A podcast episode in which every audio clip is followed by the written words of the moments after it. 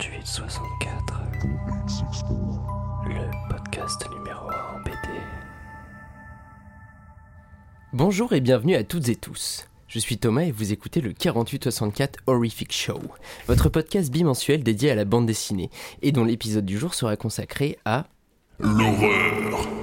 Nous vous en avions déjà parlé à la même période l'année passée, en nous concentrant sur les différents leviers horrifiques qu'actionnent les mangaka pour faire frissonner leurs lecteurs. Mais cette année, pas question de nous répéter, alors exit le 9e, art- le 9e art nippon. Et oui Manon, désolé, Junji Ito ne sera pas de la partie cette année. Faire naître la peur, l'effroi ou encore le malaise chez son lecteur, c'est tout un art. Et la bande dessinée, comme toute pratique artistique, pioche constamment parmi les recettes de ses voisins, en prenant bien évidemment soin de nous les servir à sa sauce. L'un des arts dans lequel l'horreur est le mieux représentée, ou tout au moins le plus largement diffusé, est probablement le cinéma. Lorsqu'on parle d'horreur, c'est même l'une des premières choses à laquelle j'ai tendance à penser. Le cinéma d'horreur. À sa simple évocation, on a tous ou presque des souvenirs qui ressurgissent. Que vous soyez en salle, dans le noir, avec vos amis recroquevillés au fond de vos sièges, les ongles plantés dans la coudoir ou le bras de votre voisin, ou avec ce même groupe de potes bien installés dans la cave de la maison parentale, face au poste de télévision, recroquevillés au fond de votre canapé, les ongles plantés dans un coussin ou le bras de votre voisin, pauvre voisin. On a donc décidé pour cet épisode spécial de vous proposer une ébauche d'études comparatives des grammaires horrifiques du cinéma et de la bande dessinée, oui on a le melon, ou dit plus modestement de mettre en lien des films et des BD horrifiques. Problème, nous ne sommes pas cinéphiles, ou alors ceux de l'équipe qui pourraient l'être euh, sont aussi de gros froussards et n'aiment pas du tout, du tout le cinéma d'horreur. Bisous Louis et Sacha. Euh, la tâche s'annonçait, s'annonçait pardon, donc complexe. Mais figurez-vous que le hasard fait bien les choses, il se trouve que notre super ingé son, Léo de son vrai nom, participe à une émission dédiée au cinéma d'horreur dont la diffusion a débuté au printemps dernier et que nous conseillons bien évidemment d'aller découvrir si ce n'est pas déjà fait. J'ai bien évidemment nommé L'horreur du dimanche. On a donc invité Lola et Thomas, le duo de frères et sœurs, un brin tordu à l'origine de cette émission, pour nous prêter main forte. Salut Lola, salut Thomas, bienvenue à tous les deux et surtout, comment ça va?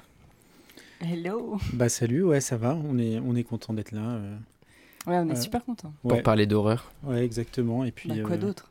Ouais, entre tordus quoi. Ouais, j'ai rien trouvé d'autre, mais j'ai l'impression que ça rythme un peu vos vies, l'horreur, et je trouvais que c'était un peu tordu quand même que l'horreur rythme la vie de quelqu'un. euh, Et que ça, ça lie des frères et sœurs aussi. Ouais, C'est ça, c'est- étrange. ça, c'est encore pire. on n'y a pas pensé, mais ouais, Ouais, ouais. effectivement. On en parle au psy euh. Euh, à l'heure où paraît cette émission, le 13e épisode de l'horreur du dimanche viendra tout juste de paraître, si je dis pas de bêtises. Euh, ouais, il a été mis en ligne euh, il y a... Non, non, non, mais non, le 13e. Ah, le 13e, oui, le pas encore 13e. sorti. Ouais, ouais, non, dans le Oui. futur, donc aux, aux auditeurs du Et futur. oui, nous on parle du futur là. Ouais, ouais, tout à fait. Bah, il sera en ligne, ouais, a priori. Et sera- Normalement, euh, depuis un jour. Ouais. Ouais. Tout va bien. Euh, pour ceux qui connaissent pas encore, en quoi consiste ce podcast d'horreur? Et peut-être surtout pourquoi est-ce que c'est impératif d'aller écouter ce 13e épisode? Dont vous ne connaissez peut-être pas encore la programmation, mais ça c'est une autre histoire. Je vous laisse vous démerder avec ça. Euh, tu, tu veux dire en quoi ça consiste, Lola? Où j'y vais? Euh, Non, vas-y, vas-y, vas-y. Bah, l'idée, alors déjà, faut aller le voir parce que sinon, on a fait un petit court métrage sur ce qui euh, arrivait aux gens qui l'écoutaient pas. Euh, C'est vrai. Donc, on, on vous Ça se passe conseille. pas bien. Ça se passe pas bien. Donc, les on, menaces tout de suite. voilà. donc, on vous conseille d'aller l'écouter. Et non, bah, le- le- l'idée, c'est que on ramène chacun un film, euh, on en discute. De manière euh, détendue. Euh, et euh, voilà, l'idée c'est de, de- de parler de films qui nous plaisent et d'essayer de faire découvrir des films peut-être euh, un peu souterrains, mais pas trop, euh, pour que chacun puisse s'y retrouver. Euh, voilà, et donc en fait, bah, les films d'horreur c'est vachement bien. C'est une parfaite phrase. C'est vrai que c'était nous deux à la base, mais du coup, on a trouvé. Ouais. On a dégoté deux autres personnes absolument formidables. Léo, que vous connaissez, et euh, Camille, qui est pas là ce soir, mais qui est tout aussi formidable et voilà. Ouais, des tordus, ouais. qui est bien tordu, qui a sa petite touche. L'équipe euh, de Tordu. voilà. Et euh, non, ouais. Bah oui, il faut aller l'écouter, c'est super. Et le 13e épisode sera, sera, Sera formidable. Ouais. J'imagine. En Il est plus, tout c'est un prêt, hein, il est chiffre symbolique, euh, Ouais. 13 euh, pour l'horreur. Bah, on a fait exprès, on a commencé euh, il y a six mois pour euh, arriver au 13e épisode Halloween. Ce Ouais. sera peut-être le dernier, écoutez-le, on sait pas. Nous entamerons le bal des chroniques avec toi, Thomas, ce soir, et tu nous parleras de craquer des vidéoprojecteurs dans Résolution, un film de 2012 de Justin Benson et Aaron Moorhead. et que je tenterai ensuite de relier à la trilogie Dédale de Charles Burns, publiée aux éditions Cornelius. Ce sera ensuite à ton tour, Lola, tu nous présenteras l'histoire d'un enfant qui hurle en permanence dans Dans Mr. Babadook de Jennifer Kent. et auquel Manon, euh, à qui je n'ai pas encore dit bonjour ce soir, bonjour, Manon, euh, fera répondre le dernier livre de. De Maïté Grandjouan, c'est euh, Léna la très seule, publié chez Magnani en janvier dernier. Merci Manon. Euh, mais je manque à tous mes devoirs, parce qu'on n'est pas que 4 autour de cette table ce soir. Euh, on est 5, on est même 6 si on compte Léo, mais ça on n'a pas l'habitude de le faire, donc on va dire 5. Entre toutes ces horreurs pour adultes, euh, on vous a réservé un petit espace de, de répit, un petit espace de lumière ou pas, on verra. Euh, nous vous avions annoncé son arrivée prochaine dans le premier épisode de, de cette saison, elle est enfin là. Coucou Raphaël, comment ça va? Coucou, très bien. Pareil pour vous effrayer. Ah, mais parfait, c'est exactement ce qu'on voulait. Alors, bien que la légende raconte que t'aurais failli être l'actrice principale de Titane, ce ne sont pas les habits d'une mécanophile que tu vas revêtir ce soir, mais bel et bien ceux d'une sorcière pour nous transporter à travers ton grimoire. Euh, Peux-tu nous dire où nous mèneront tes pages aujourd'hui? Et oui, ce soir, je vais vous parler de la BD Wild's Ends, de la BD Surdis et d'un petit bonus. C'est vrai qu'il y a un petit bonus, en plus j'ai lu la, la chronique juste avant, c'est très très chouette. Euh, L'émission est enfin sur le point de commencer, préparez-vous à vivre le frisson ultime, promis je passe la parole à Thomas d'ici quelques instants, mais avant ça, laissez-moi vous présenter Squelette, Ectoplasme et Fantôme dans la bande dessinée, un essai co-dirigé co-dirigé, pardon, par Frédéric Chauveau et Denis Mélier, publié aux presses universitaires de Rennes, Léo Jingle. 4864. 4864. L'actualité BD en continu.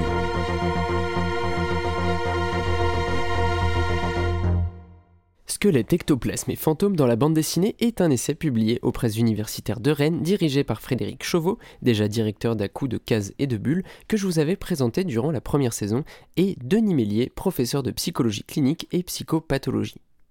Les deux chercheurs poursuivent ici leur cycle d'essais consacré à la bande dessinée entamé en 2019 avec les êtres contrefaits, corps difformes et corps grotesques dans la bande dessinée, poursuivi en 2020 avec corps handicapés et mutilés dans la BD et enfin complété en 2022 par gestes et bande dessinée tous publiés aux presses universitaires de Rennes. Dans ce nouvel essai, qui, comme son nom l'indique, est consacré aux squelettes fantômes, ectoplasmes et autres spectres, des contributions d'une remarquable variété dans leur approche du 9e art ont été compilées et ordonnées de façon à proposer au lecteur une balade offrant à son regard l'étendue des possibles que renferme un sujet d'apparence aussi spécifique que celui qui nous intéresse aujourd'hui. La première partie se veut plus historique. Il est question de Donald, Blake et Mortimer et Mort détective de David B. Sans entrer dans le détail de ces trois chapitres, tous très intéressants, Damien Caillou vous explique dans Les fantômes à Donaldville, exemple à l'appui, que la diversité des représentations fantomatiques mises en scène par les auteurs successifs des séries de l'univers ont induit une grande diversité des rapports entre les personnages principaux, Donald, Riri, Fifi, Loulou, Picsou et consorts, avec ces mêmes fantômes, mais peut-être surtout une grande diversité des rapports entre les lecteurs et ces mêmes fantômes. Faire rire, évoquer la mort d'un proche, conter des récits légendaires, notamment écossais du fait de la localisation du château MacPixou, promouvoir la raison et la perspicacité du lecteur grâce entre autres au Castor Junior, ou encore apprendre à se méfier des illusions tout en s'inscrivant dans une histoire plus globale des représentations des fantômes et de la mort, sont quelques-uns des éléments mis en avant par l'étude qui m'ont donné envie de me replonger dans cet univers que je n'ai plus depuis trop longtemps, avec cette nouvelle grille de lecture qui m'est proposée. La seconde partie, qui regroupe quatre contributions, s'intéresse quant à elle à la façon dont les artistes ont figuré la présence fantomatique à travers les époques et les genres. On brasse depuis la caricature du début du XXe siècle jusqu'au manga, en passant par la plus longue série littéraire italienne, j'ai nommé le cowboy Tex, et la bande dessinée francophone contemporaine avec les deux tomes de 100 000 journées de prière de Louis Feng et Michael Steckerman. Il s'appelle probablement Michael, Michael d'ailleurs, pardon, autant pour moi. On se concentre ici plus sur la grammaire de la bande dessinée et les différents usages narratifs qu'en font les auteurs et autrices. Les fantômes, squelettes et autres peuvent notamment, dans certains cas, occuper l'intercase et leur figuration n'est pas une condition sine qua non à leur fonction narrative.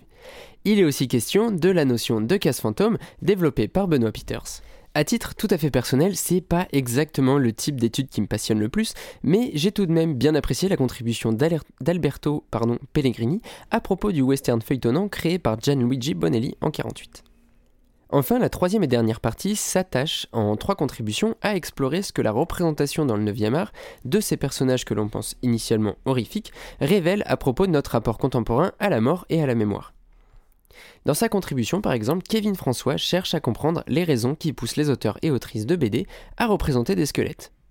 Alors en mobilisant un large corpus de bandes dessinées qui va d'Astérix à Berserk en passant par le Ghost Rider, Lock and Key ou Requiem, j'ai pas le temps de tous les citer, et après avoir brièvement rappelé l'évolution de la représentation de la mort dans nos sociétés occidentales, le chercheur propose une démonstration de la volonté, qui est potentiellement inconsciente, d'exaltation de la vie que manifestent les bédéastes lorsqu'ils mettent en scène le chevalier squelette pour Kentaro Miura ou dessinent des crânes ornementaux aux vikings chez Goscinny et Uderzo.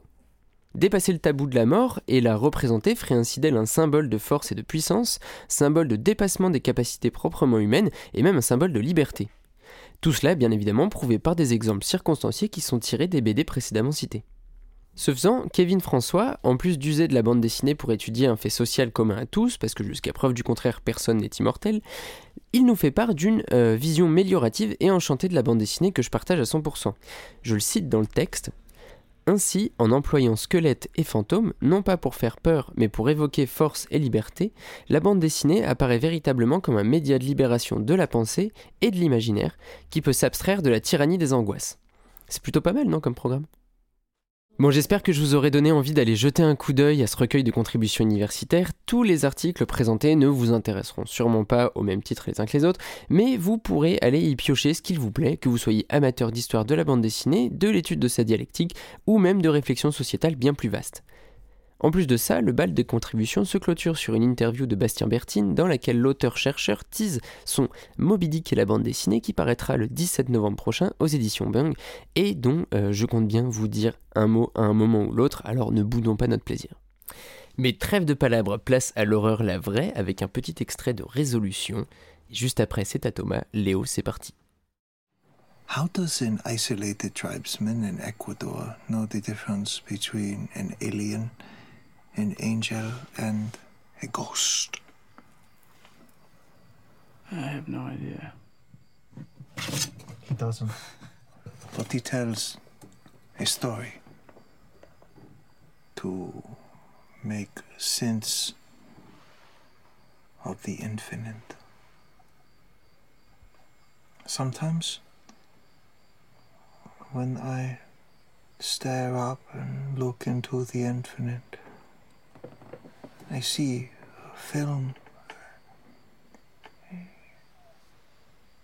A film. A membrane, a layer, and behind it is another and uh, another and another. Do you see? Bah, je, suis, ouais, je suis très content de vous parler de, de résolution. Quel Euh, extrait? Ouais, ouais, ouais, c'est, c'est, ah, ça explique tout.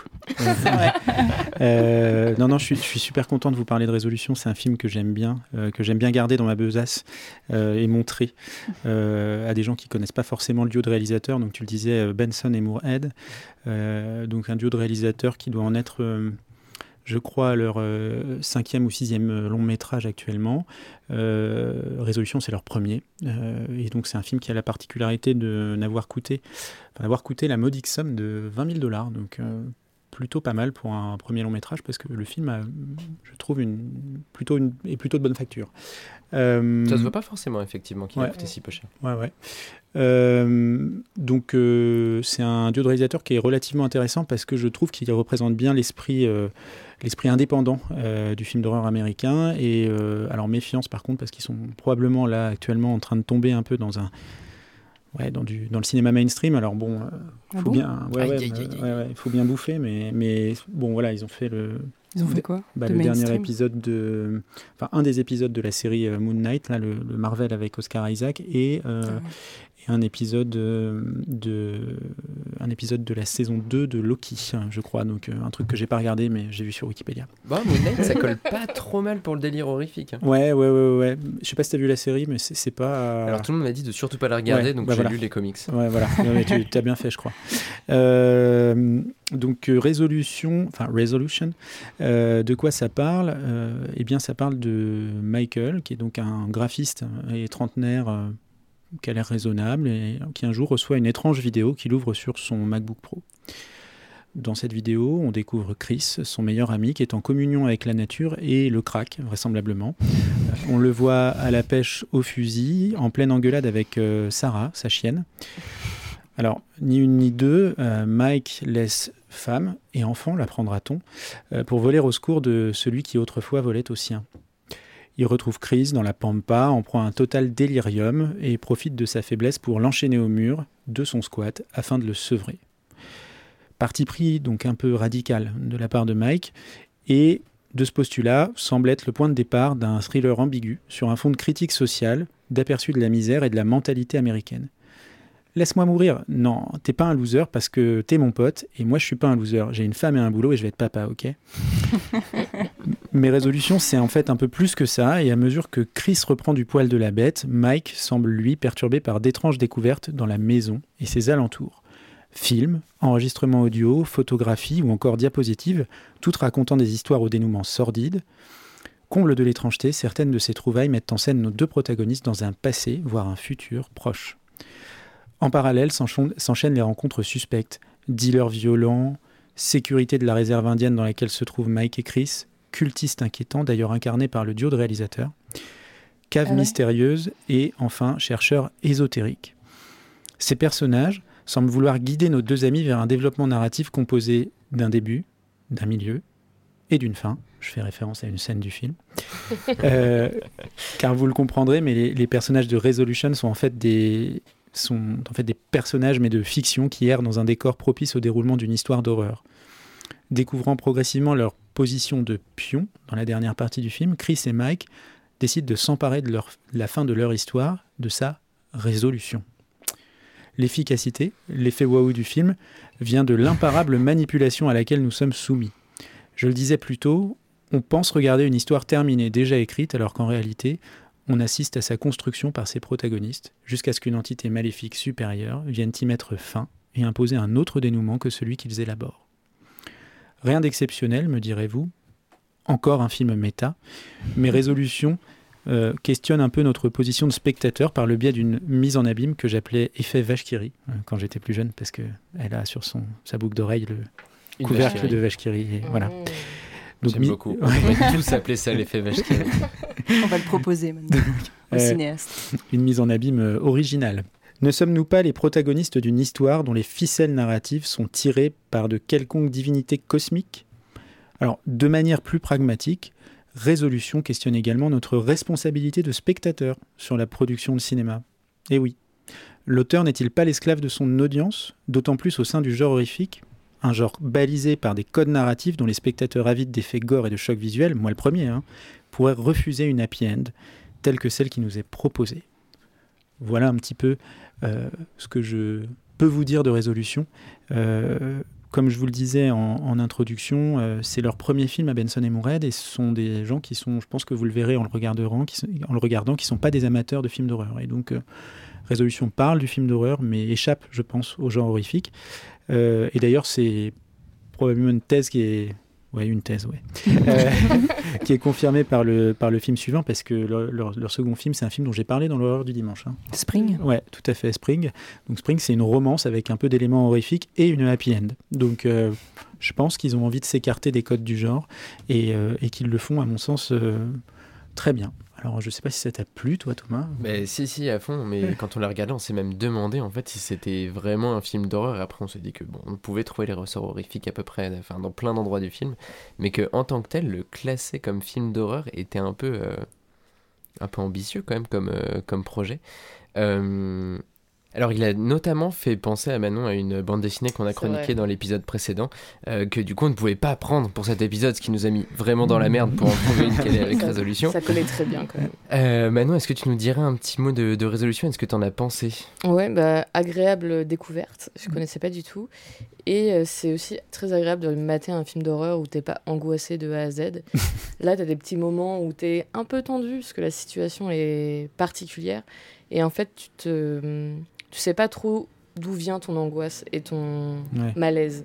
Tu sens qu'il y a quelque chose d'étrange, et tu ne sais pas quoi, tu sais pas trop d'où ça vient, et progressivement ça se révèle de plus en plus. Ouais. Et euh, ouais, des super euh, découverte, et c'est pour ça que ça m'a fait penser à Ultrason, donc la Mm. BD euh, dont on a parlé dans l'épisode d'avant. Parce que l'ambiance, pareil, c'est euh, de l'angoisse. Tu sais pas pourquoi, t'es angoissé, et Ouais. ça continue. Ouais, tout à fait. Mais Et- Thomas, je crois que tu as vu le film Ultrason. Ouais, parce que tu ouais, disais. Manon, il y a un Ouais. film. non Oui, Ouais. euh, il y a un film et c'est le mec qui a fait le, la bande dessinée, qui avait écrit le scénar du film. J'ai pas vu le film, donc je sais pas ce qu'il vaut, mais la bande dessinée est très bien.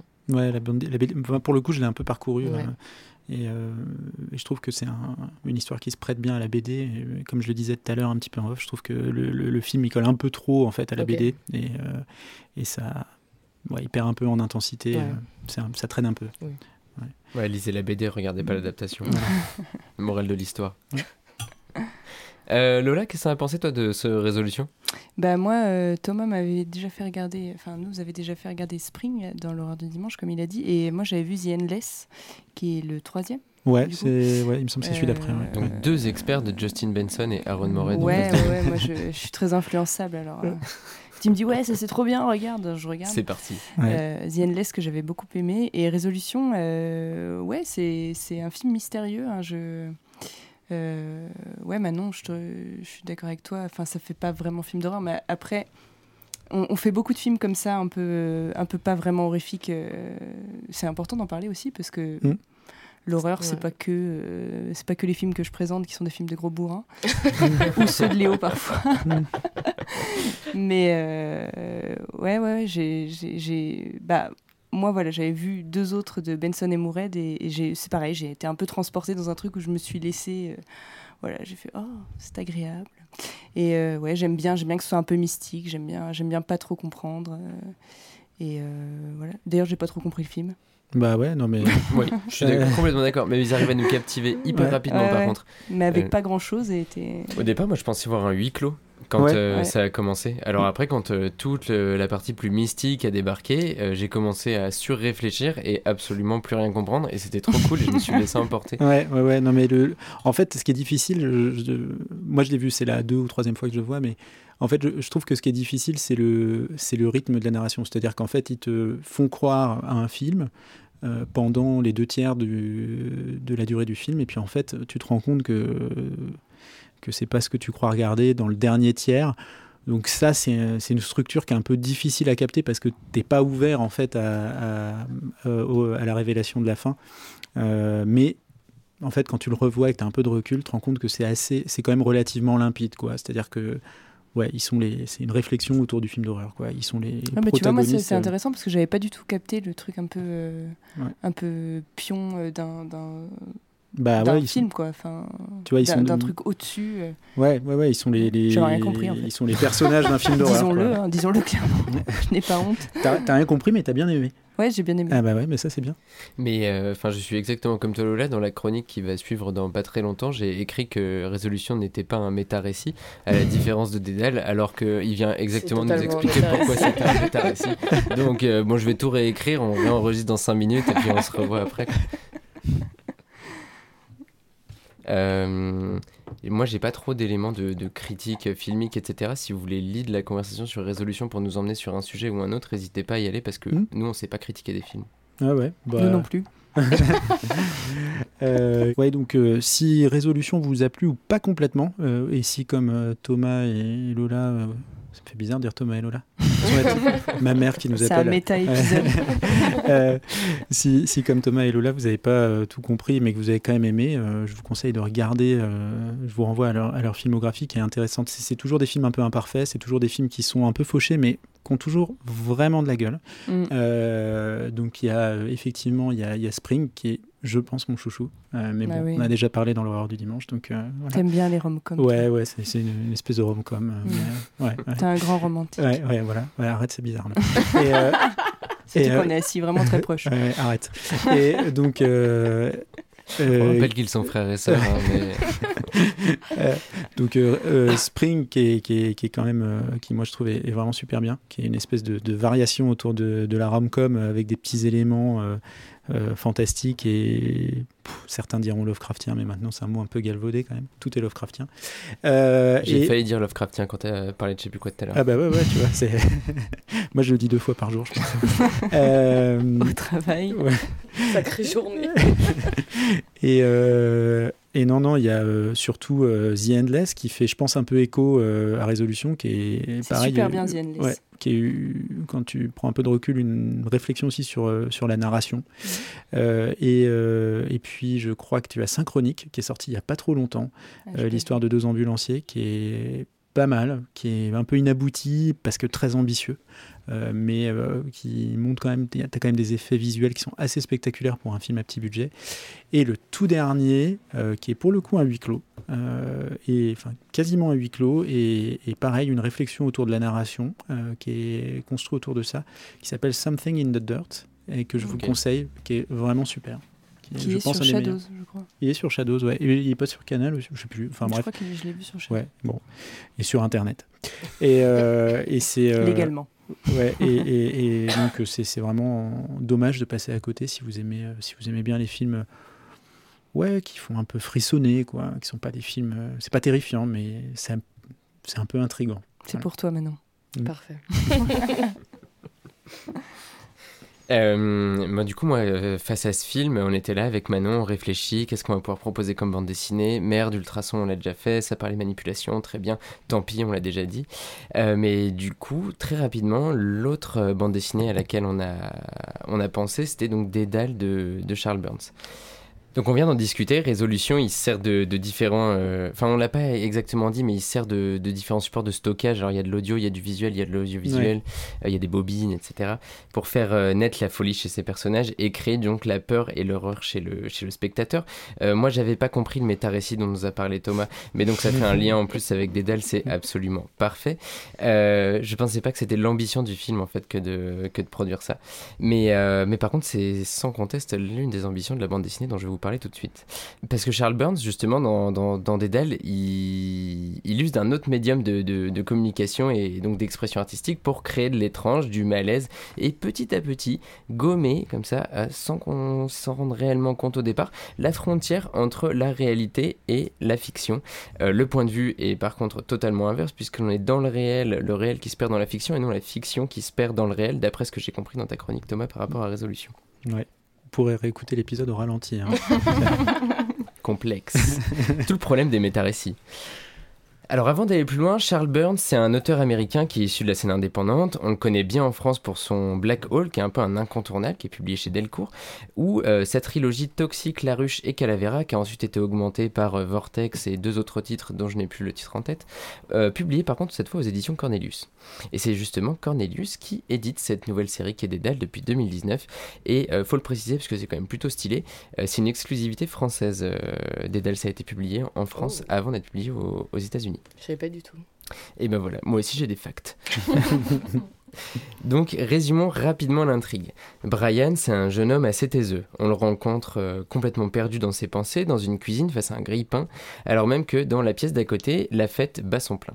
Dès cette première scène, le caractère de Brian est plutôt bien campé, on comprend qu'il va hmm, rester plus souvent dans ses pensées qu'échanger avec les autres. Alors euh, dans cette cuisine, il fait la rencontre de Laurie, une jeune femme rousse dont il s'éprend assez rapidement, et surtout qu'il voudrait voir jouer dans son prochain film parce que oui, Brian est un grand amateur de cinéma, et notamment de cinéma d'horreur, et euh, de midnight movies euh, un peu ambiance années 80. Il en produit lui-même depuis l'enfance d'ailleurs, à l'aide de son entourage et de ses amis. Mais sa prochaine réalisation, elle sera spéciale, elle sera plus ambitieuse, et l'écriture probablement plus mature, plus aboutie, parce que c'est de lui-même que Brian veut parler cette fois, même si pour se livrer, il doit construire des extraterrestres volants roses et à tentacules en papier à mâcher.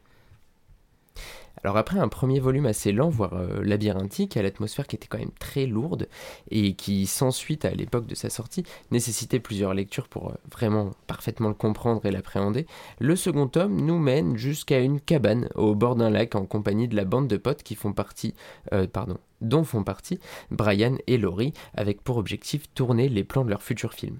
Moi déjà là, il y avait l'ambiance cabane, je me suis dit résolution, cabane, squat, c'est pas exactement un squat, mais il y a quand même une cabane dans un endroit perdu, pourquoi pas, premier fil qu'on pouvait tirer. Les cheveux un peu. Ouais. ouais, effectivement. Il n'y a pas de crack. Mais... Il y a Il pas- n'y a pas de crack. Ah, ils sous-entendent qu'il y a de la drogue, mais. Ouais, mais enfin ça va, Des ils fument des pétards, ils ont Ouais. 15 ans. Il faut absolument pas fumer des pétards quand on a 15 ans, c'est une très mauvaise idée, après on oublie ses chroniques. Bien que moins tortueux que son prédécesseur, cette suite n'en est pas moins captivante. Alors la psychologie des personnages s'épaissit petit à petit, les relations qu'ils entretiennent avec leur, euh, entourage se complexifient et surtout les thématiques qui sont chères à Charles Burns se euh, dessinent progressivement. Alors le passage à l'âge adulte notamment, c'est l'un des grands thèmes de l'œuvre de Burns. Alors Brian se révèle plus obsessionnel que, jamais, un trait de caractère d'ailleurs qui va pas aller en s'arrangeant dans la conclusion de cette série qui vient donc de paraître en, librairie euh, ce mois d'octobre justement. Je préfère ne pas trop en dire sur euh, l'histoire du dernier tome, si ce n'est que Burns parvient à magnifiquement clôturer les différentes trames narratives entamées. Juste avant, en off, j'ai fourché, j'ai dit Brian à la place de Burns, et en réalité, il y a un petit lien parce que je pense qu'on pourra en reparler, mais il y a beaucoup de Burns dans ce Brian. Et donc, loin de, commettre la même erreur euh, qu'Icar en son temps, l'auteur ne ruse pas pour se soustraire au labyrinthe qu'il a lui-même bâti, il en redéfinit les contours à sa guise et prouve que, en tant qu'architecte, il est le seul capable de mettre fin à cette histoire, surtout le seul capable de mettre en scène ce superbe clap de fin.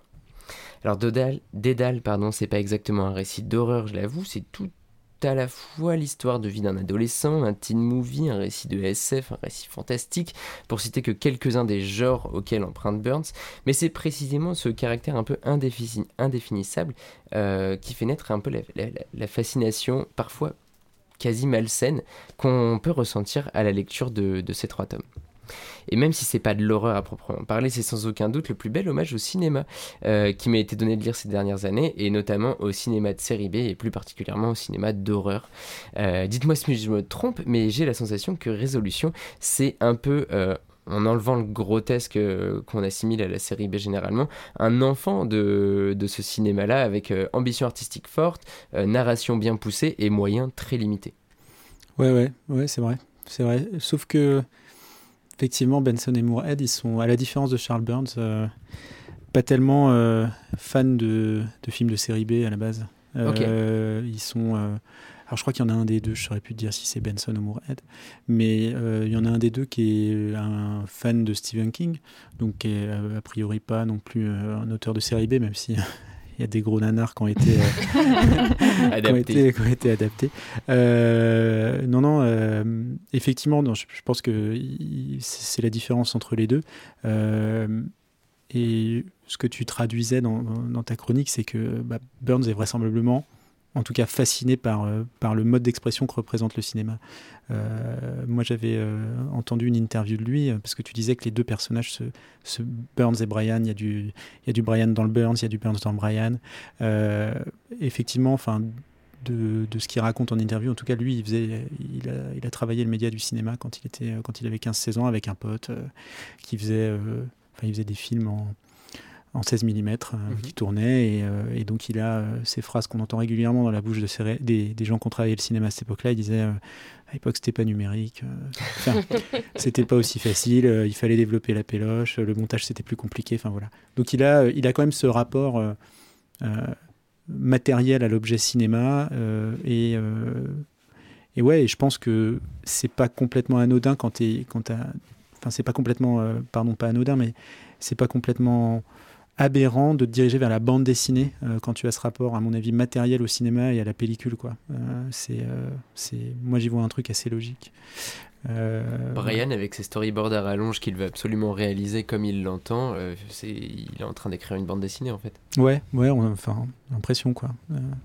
alors après, moi j'ai noté des trucs dans la BD qui m'ont un peu, qui m'ont marqué tu, disais, moi je savais pas, enfin moi j'ai juste lu euh, euh, parcours il y a longtemps Black Hole de, Charles Burns que j'ai adoré, mais euh, effectivement dans ce passage difficile, c'est pas complètement anodin de, juxtaposer non, des, des, des, des trucs, des, des, aliens, des, créatures un petit peu monstrueuses avec une période de la vie qu'est l'adolescence en fait. Il y a, après je suis pas pas faire de la psychanalyse de comptoir, mais mais euh, tu peux, tu peux.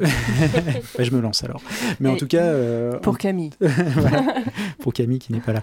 Mais en tout cas, j'ai l'impression que tu vois qu'il y a comme un là-dedans, dans ce qu'il imagine, dans les moments un petit peu autistiques de repli là, qui, qui, prend, où il imagine ses formes, il s'imagine voler tout nu euh, avec des aliens, il y a un petit peu de la peur de grandir, ou en tout cas de la peur de s'ouvrir aux autres peut-être la peur de la sexualité, parce qu'il y a quand même beaucoup de trucs qui sont un peu Ouais, je suis qui sont un peu phalliques euh, ou qui ressemblent un peu à des vagins. Euh, Mhm. Enfin, il y a Le Voilà. cocon, par exemple. voilà le co- la scène du cocon. ouais, voilà. Donc c'est c'est euh, non non c'est euh, pas complètement aberrant de, de- parce qu'on on pourrait se demander euh, quel rapport entre entre les visions de Brian et ce qu'il vit dans la vraie vie. En fait, euh, ouais, je pense que c'est pas complètement euh, lié au hasard. Et je pense que ouais, Charles Burns, il y a mis beaucoup de lui là-dedans, quoi. Ouais, ouais. Ouais. Euh, voilà. C'est quelque chose qui était déjà présent dans Black Hole en plus. euh, Ouais. Totalement. Il aime bien traiter de l'adolescence. Ouais, ouais, carrément. Euh, Raphaël, qu'est-ce que tu as pensé de ces trois tomes de Dédale? Et bah, sans être une grande fan de Charles Burns, j'ai trouvé que le récit était à la fois fascinant et poisseux, avec Ouais. un personnage assez antipathique, mais pour autant on est assez happé par l'intrigue, donc ça marche. Ouais, poisseux, horriblement poisseux, mais euh, pas forcément euh, là où on l'attendait. Moi, j'attendais le poisseux justement lorsqu'ils sont en train de, lorsque lui est en train de de, de, rêver les scènes qu'il va tourner, euh, ou alors lors de lorsqu'il est en train de, réaliser son storyboard. En réalité, moi, j'ai plus ressenti le poisseux dans ce qu'on nous présente comme la réalité, et ça, j'avoue que je m'y attendais pas forcément au départ. Mais mais je pense que c'est de là que naît le, le malaise aussi. Toi, Lola, t'avais déjà lu un peu de Charles Burns ou c'était ton premier et t'as découvert avec, euh, avec Dédale C'était mon premier, ouais, j'avais jamais lu, euh, je, je- je découvre. Et, et, euh, je Et trouvais ça- alors? Mais mention honorable ou- Euh, ouais, mention plus qu'honorable. Ça passe. euh, ça m'a fait un peu le même effet que le film de, de Thomas. Thomas, Thomas, je, je suis perdue.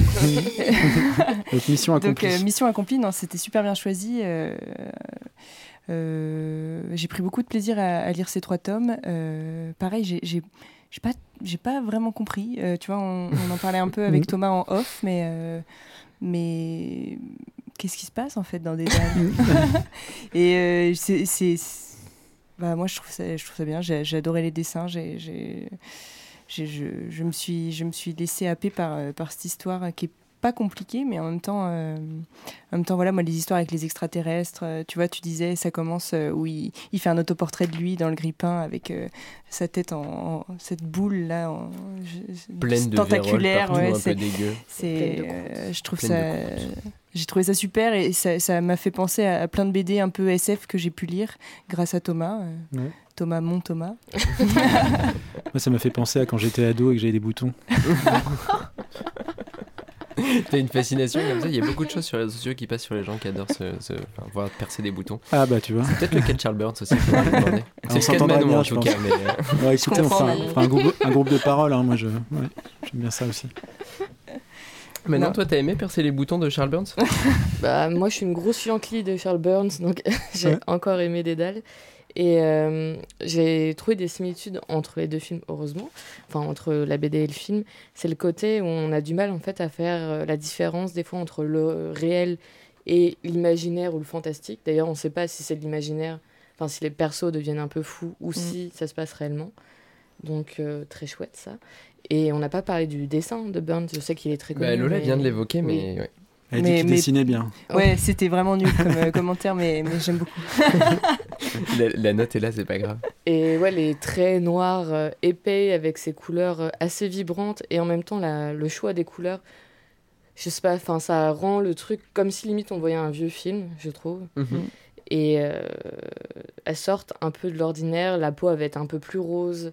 Enfin, il y a des petits détails comme ça qui font que, encore une fois, tu sais pas si c'est du surnaturel, si c'est normal, si c'est dans le réel, dans l'imaginaire, dans le fantastique, dans les rêves, etc. Mais dans les Donc, personnages, ils restent relativement lisses et euh, je trouve que ça contraste bien avec l'atmosphère poisseuse dont parlait Raphaël. Ouais. Parce que comment rendre un truc aussi poisseux avec des personnages qui ont l'air euh, aussi, euh, aussi soignés quoi On a envie de tourner une pas pub ont- pour qu'ils une, aient l'air, pour euh, une crème soignés. hydratante avec eux, tu vois. Avec les gros traits euh, noirs qu'il a, je trouve qu'ils ont tous l'air ultra brossons, euh, en mode euh, Dark Sasuke tous, tu vois. un petit peu. Mais, euh, mais par contre, dans le dessin, c'est euh, les- ces personnages, ils sont, ils sont, ils sont ce qu'ils sont. Mais par contre, les décors sont hyper travaillés avec beaucoup plus de petits traits. Et il gère, euh, beau- enfin, je trouve qu'il a très bien géré le rythme, un petit peu à la façon dont le fait Résolution, avec des moments pas réellement d'ellipse, mais de, de, de plans euh, plus ou moins fixes, en tout cas dans la bande dessinée, Ouais. de pleines pages qui sont magnifiques et qui te permettent de passer d'une scène à l'autre et qui ralentissent le rythme de la bande dessinée alors qu'elle se lit assez rapidement et qui te permettent de peser, de poser pardon cette ambiance pesante. C'était pas facile celle-là, poser une Mhm. ambiance pesante. Ouais, la calmer un petit peu. Parce qu'en Ouais. soi, il se passe pas non plus énormément de choses. Enfin, le récit est pas euh, déroule pas, se défile pas sous tes yeux ultra rapidement. Mais ouais, l'ambiance est tellement lourde que de temps en temps, une petite pause, ça fait du Mais bien. c'est vrai qu'on comprend pas d'où vient ce, ce malaise quand on lit la BD, moi je trouve. Je j'ai pas su expliquer. À Ouais. part, euh, voilà, c'est quand on plonge dans sa tête à lui et qu'il y y a tout ce monde euh, un peu de science-fiction là, mais on, on- c'est assez, assez mystérieux, ouais, comme. euh, Ouais, bah, je, je pense ça, que fait, c'est ça, fait, ça fait un effet, quoi. C'est une Ouais. BD, Ouais. euh, une BD d'ambiance, quoi. Enfin, il y a un truc. bah, euh, c'est ces moments-là où ça se pose, là, dont tu parlais, Ouais. c'est- c'est c'est ce que je préfère. Ouais. Et c'est en général ouais. les moments euh, qui servent de transition entre changement de, de narrateur, hein, Ouais. ouais, qui est un truc original. Enfin, Oui, moi, j'avais pas. pas ça non plus, mais. Ouais, moi j'ai mis du temps à comprendre. oui, de, de- de passer d'un point de vue à l'autre, du point de vue Ouais. de Brian au point de vue de Laurie. Et... C'est hyper compliqué comme procédé. Et ça permet de voir l'évolution des personnages en dehors de leur propre perception d'eux-mêmes. Mm, mm. Et de Et- traiter différentes ouais. thématiques aussi, parce que quand on est dans le, sous le, enfin à travers le point de vue de, de Laurie, on, notamment dans le, alors je sais plus si c'est dans le deux ou le troisième tome, parce que j'ai tout relu d'un coup là, euh, on parle beaucoup du poids euh, de la caméra sur toi. Mm, Laurie, elle a mm, pas ouais. forcément très envie d'être filmée, et euh, dans ce troisième volume, ils repartent en balade, alors cette fois pas dans une cabane, plutôt en ambiance petite rando pour, pour tourner la fin de leur film, et Brian a envie de documenter tout ça, il filme un petit peu plein de choses comme ça, et Surtout notamment elle. Laurie, dont il est, dont, dont je le disais, il s'est épris, mais c'est quasiment obsessionnel encore une fois. Oui, un peu. Euh, un peu, un, Oui, ne un peu faites pas ça, glauque, c'est hein, ouais, on peut le dire. Il est croque-love. Et, euh, et donc il est avec cette caméra en train de filmer toutes les personnes autour de lui et on, on voit sa réaction à elle à un moment et il y a une réaction de rejet face à la caméra. C'est pas facile de se tenir face à une caméra, de jouer face à une caméra, mais encore moins d'être filmé à ton insu euh, lorsque tu t'en lorsque tu t'en rends compte. Euh, ça j'ai trouvé ça très intéressant aussi et ça le rapprochait encore une fois du cinéma. Burns, Du il cinéma a- d'horreur en plus. Il a dû Ouais. filmer des Mm. gens qui voulaient pas être filmés. Moi, je, Oui, il c'est est la seule chose que j'arrive à comprendre. Que vous avez regardé une photo de Charles Bunn sur internet C'est vrai qu'il est. Un peu terrifiant. Ouais, ouais, ouais. Je vous ai pas dit- pas vu, J'ai pas vu. Non, mais euh, effectivement. Euh, Ouais, ce truc de de changement de je crois que ça met aussi mal à l'aise moi ce truc de changement de narrateur parce qu'effectivement euh, tu, tu as tendance enfin moi en, en tant que lecteur j'avais tendance à m'identifier au personnage de, de de Brian parce que bah c'est le personnage principal donc euh, tu t'es C'est un Et- geek. et ouais ouais non mais voilà et, euh, C'est vraiment le jugement de la sœur. euh, et, euh, et, et je trouvais ça. euh, effectivement, je me mettais à, à- à sa place et j'imaginais que éventuellement une fille sur laquelle j'aurais pu potentiellement flasher, de, de savoir ce qu'elle peut éventuellement penser de moi, tu vois. Enfin, c'est un truc qui me. me c'est- met mal à l'aise. Ça me, ça Ouais. me met mal à l'aise, quoi. J'avais l'impression d'avoir un, peut-être un truc de. Enfin, t'as- pas envie d'avoir ça, quoi. Tu vois, Ouais. t'as pas envie de, de lire ça. Enfin, voilà. Bon, après, euh, après euh, effectivement, il est un peu. euh, limite stalker, hein, Brian. Oui, c'est un peu euh, insistant quand Ouais, même. il est un Ouais, peu ouais. insistant. ouais, donc, euh, Quand elles vont se baigner dans le lac. Ouais. Oui, ouais, là ouais. il devient chelou. ouais. Son pote en plus le, le Oui. pousse à Ah filmer ouais, cette ouais. scène et tout. Cette scène Ah, est peu. particulièrement malaise. Ouais. Mm, mm, mm. Pour Ouais. avoir du contenu un peu plus adulte. Oui, c'est Oui, vrai que vrai que c'est recherché. Ouais. Bah, ça se passe dans, dans les années quoi euh, 80, 90 80, je crois. Je me suis demandé. Je, Je crois que c'est je me suis dit 80. 80, mais. Ouais, bah, parce que dans les années 70, en tout cas, c'était euh, c'était le moment où, euh, où les gens, euh, euh, tous les réalisateurs voulaient mettre du contenu adulte dans les films, quoi. Mm. Pour faire venir les gens au cinéma, euh, fallait euh, fallait y aller, quoi. Donc euh, Là, en plus, c'est des petits qui veulent faire le cinéma qu'ils ont vu, qui est le cinéma Ouais. des années 70, et du coup, Ouais. c'est- ils doivent être carrément héritiers de ça aussi. Mm. Effectivement, on poursuit la réflexion sur le cinéma, bravo. Bravo, Ouais. bravo. Mais il y a pas mal de références d'ailleurs. Moi, je les ai pas toutes notées parce que je suis pas aussi doué que vous en, en cinéma. Mais, euh, mais on peut en citer une ou deux justement pour euh, montrer cet ancrage dans le réel qu'a Burns malgré ce récit qui est à la frontière entre réel et fiction. Euh, il fait notamment des références à, tu m'avais dit tout à c'est l'heure. euh, l'invasion des profanateurs de sépulture. Qui... Il est trop classe ce titre. Ouais. Mais en fait, euh, l'histoire que Brian euh, veut, enfin le film qu'il veut tourner, c'est le script, enfin c'est le scénario de ce film.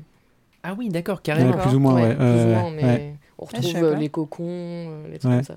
Ok, putain. Bah alors, mais c'est un film qui a dû vraiment beaucoup influencer Burns parce que le coup du cocon, c'est pareil, on l'a déjà vu. Mais ça ressemble à un vagin aussi, et les Ouais. vagins ça Ouais. l'inspire visiblement. Ouais. Aussi. Ouais, moi, c'est ce que je me suis dit aussi. Ouais, Je te Ouais. rejoins là-dessus. Bon, du coup, c'était Résolution de Justin Benson et Aaron Mored, et ensuite Dédale, tome 1 à 3 de Charles Burns, qui est publié aux éditions Cornelius. Euh, on l'a dit, mais la conclusion vient de sortir. Allez découvrir ça en librairie, c'est absolument magnifique. Euh, et très content que ça vous ait plu aussi, et surtout qu'on ait réussi à établir des liens entre film et bande dessinée, comme quoi même entre deux récits pas vraiment horrifiques, on peut réussir à trouver du malaise et des petits liens à tirer entre les deux. Euh, c'est complémentaire l'un à l'autre, même si ça ne se suit pas. On a demandé à Raphaël si l'une des pages de son grimoire renfermait quelques secrets à propos de récits horrifiques capables de faire frissonner les enfants. On va découvrir ce qu'elle nous a déniché juste après le jingle. Léo, c'est à toi. Dans le grimoire de Raphaël.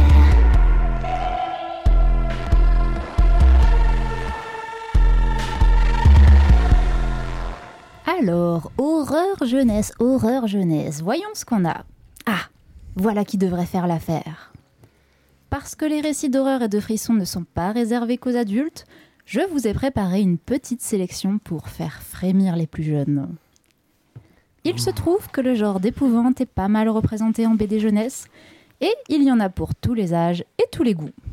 Il y a des séries cultes, La Brigade des Cauchemars, scénarisée par le maître de thriller Franck Tillier, la trilogie du Collège Noir tout juste rééditée, mais aussi La vie Dania en one-shot, la série L'île oubliée et bien d'autres. J'ai voulu m'attarder sur deux BD jeunesse. Commençons par la trilogie Wild's Ends, parue en France chez Kinaï en 2020 et 2021, et dont on attend le troisième et ultime tome. Oui, c'est pour bientôt, je crois, en plus. Je guette la date de sortie, mais pour le moment, je ne trouve pas d'informations, ce qui est particulièrement frustrant, je dois dire. ça arrive, ça arrive, ne vous inquiétez pas. Wild's Ends, c'est une série uchronique d'anticipation pour les 12 ans et plus, dans la droite lignée de la guerre des mondes.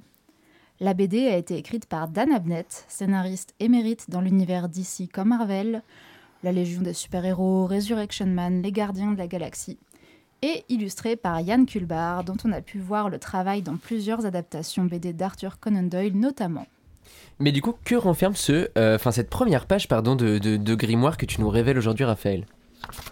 Notre intrigue se déroule dans un petit village verdoyant d'Angleterre, dans lequel chacun semble tout connaître de ses voisins, et où tout semblait tranquille jusqu'à l'arrivée d'un nouvel habitant, vétéran de la marine, et la survenue de mystérieux phénomènes. On plonge alors en pleine invasion alien aux extraterrestres aux airs de lampadaire, rappelant les machines cracheuses de sang de Herbert George Wells. On assiste à cette invasion aux côtés d'un groupe éclectique, éclectique rassemblés uniquement par leur instinct de survie. Certains personnages étant d'ailleurs plus détestables que d'autres, ce qui peut nous faire apprécier leur carbonisation. en termes de scénario, l'intrigue s'installe très rapidement, sans que l'on ait le temps de s'ennuyer, et le rythme reste bien mené au fil des deux tomes. Le duo d'auteurs arrive d'ailleurs à faire monter la tension graduellement, avec une sensation de piège qui se referme autour du lecteur. Et ça nous tient en haleine. Et alors, côté dessin, qu'est-ce que ça donne Wild's End Pour ce qui est du graphisme, on sent fortement l'héritage comics de Dan Abnett. Et sans être une grande fan du genre, je dois dire qu'ici, ça marche plutôt bien. Tous ces personnages anthropomorphes, j'ai adoré. Ça permet d'accentuer certains traits de caractère et visuellement, ça donne des personnages très stylés. L'intrigue est aussi entrecoupée de pages de rapports et de plans, d'extraits, de romans fictifs ou de gazettes. Si vous avez la flemme de les lire, on peut comprendre euh, l'intrigue sans. Certaines sont plus longues que d'autres, mais elles apportent au, au récit et visuellement, ça accentue l'esthétique rétro de la BD. En plus, pour les enfants qui aiment lire, relire et re-re-re-relire 46 fois les bandes dessinées qu'on leur offre, avoir des petits éléments de lore comme ça pour aller développer le tout, c'est absolument parfait. Ils sont malins, ces auteurs. Voilà. pour ma seconde BD, je vais vous parler de Sœur 10, la malédiction du royaume englouti. Cette BD, sortie en 2021 chez Rue de Sèvres, relate une légende bretonne. Elle a été écrite par Matthew Tobin Anderson, auteur de plusieurs romans et albums jeunesse, et illustrée par Joe Ryu, peu traduit en France, mais que l'on a pu remarquer il y a moins d'un an avec la superbe bande dessinée jeunesse Chat perché. Deux salles, deux ambiances. Voilà, un peu moins glauque. Sœur 10 nous plonge dans une atmosphère maritime tourmentée. On nous parle de Quimper, de Douarnenez, avec un ciel sombre et changeant, on est clairement en Bretagne. Cette BD nous raconte la rencontre de la fée Malgven et du roi Gradlon de Cairn et des deux filles fruits de leur union.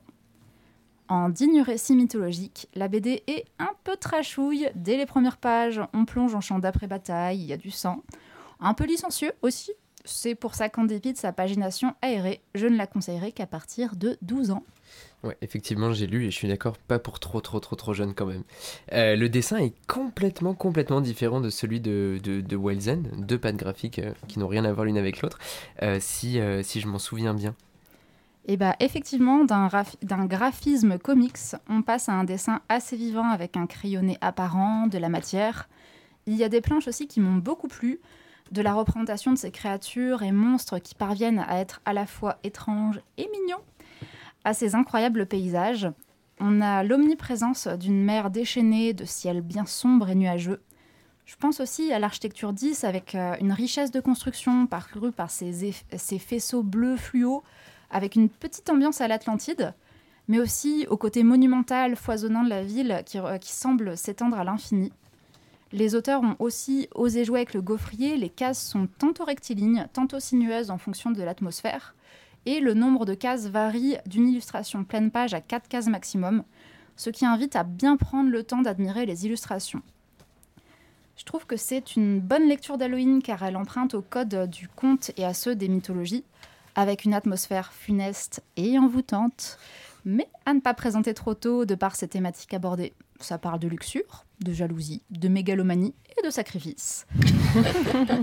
Un joli programme. C'est tout ce qu'on aime.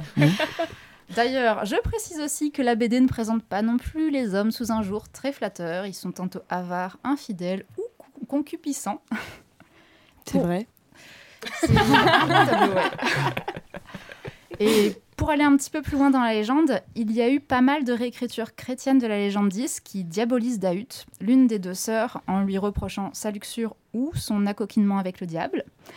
Or, dans cette BD, les deux auteurs ont fait le choix de se rapprocher davantage de la légende bretonne ou euh, celtique, et aucun des personnages n'est détestable. Dahu, impulsive et stratège, est représenté comme le reflet complémentaire de sa sœur Rosen, pacifique et rêveuse. Ouais, enfin, je suis d'accord avec toi, je connaissais pas les autres, mais j'ai trouvé ça chouette que aucun des deux personnages ne prenne le pas sur l'autre. Dans une veine très actuelle, on aurait pu se dire que Rosen, beaucoup plus liée à la nature, allait être vachement mise en avant par rapport à Dahu, qui elle était de l'autre côté, euh, la ville et, euh, et la richesse, et tu as parlé de luxure, etc.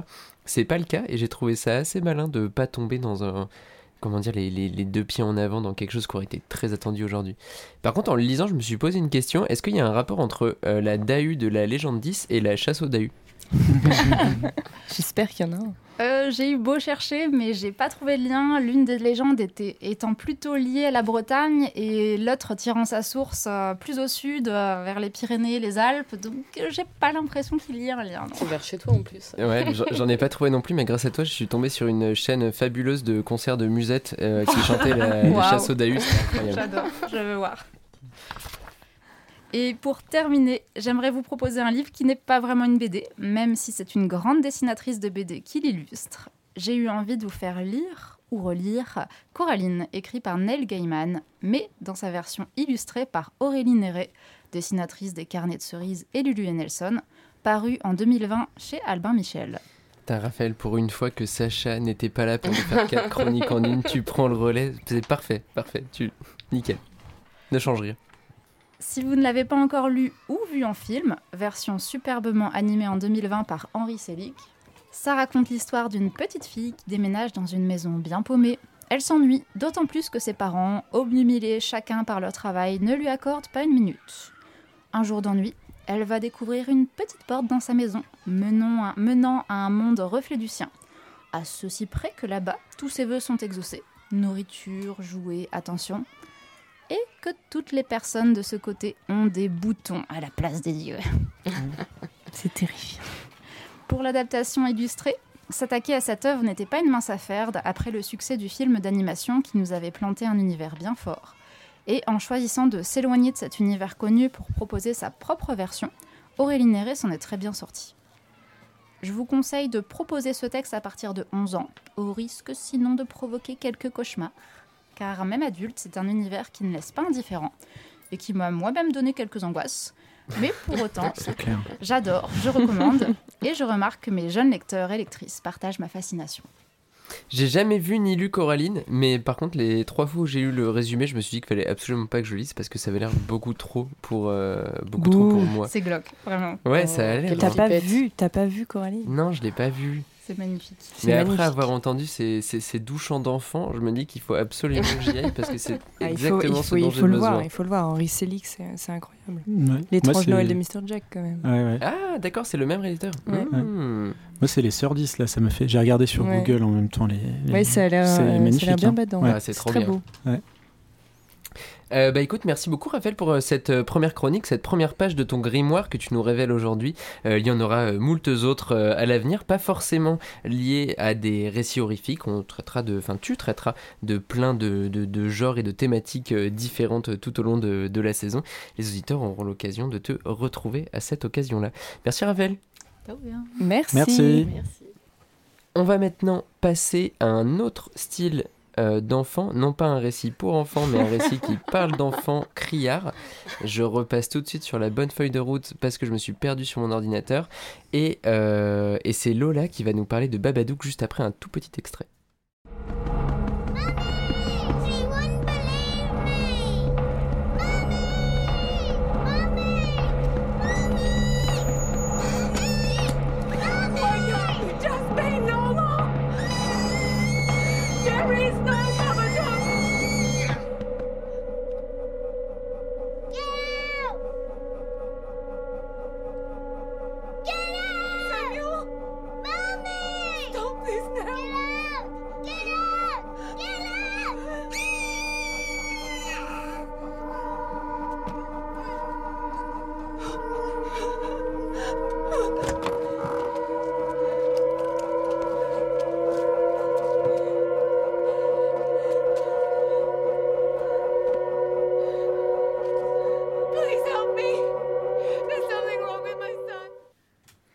Effectivement. Manon, t'es contente Ah de non, cet il est extrait horrible ce passage. En termes de cris d'enfant, on est pas mal. là. Mais limite, c'est- je trouve que c'est pire euh, juste à l'audio qu'en voyant le film. C'est vrai, c'est vrai. Mais ouais, il a, il a une capacité euh, vocale euh, assez incroyable. Euh, The Babadook, du coup, Mr. Babadook, je sais plus comment je l'ai présenté tout à l'heure, mais c'est Mr. Babadook en français, euh, de Jennifer Kent, euh, une réalisatrice qu'on affectionne beaucoup, Thomas et moi. Enfin, euh, Moi, j'avais vu The Babadook sans savoir vraiment que c'était elle qui l'avait fait, et en fait, Thomas m'avait fait regarder The Nightingale. Ouais. J'espère qu'on en parlera un jour, qui est un film incroyable. Euh, elle a fait que deux longs métrages, donc, euh, donc voilà. Et son premier est un court métrage qui s'appelle Monster, qui en fait euh, le début de Babadook, enfin la naissance de Babadook, euh, qui dure 10 minutes. Je vous le conseille, il est sur YouTube euh, légalement. Euh, voilà. Et c'est la même histoire, en plus court.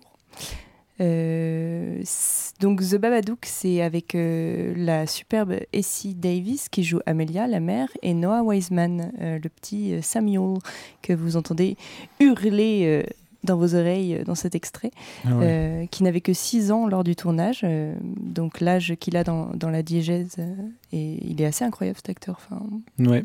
Trop fort pour son âge. incroyable. Moi, Mm. je, je- gros respect.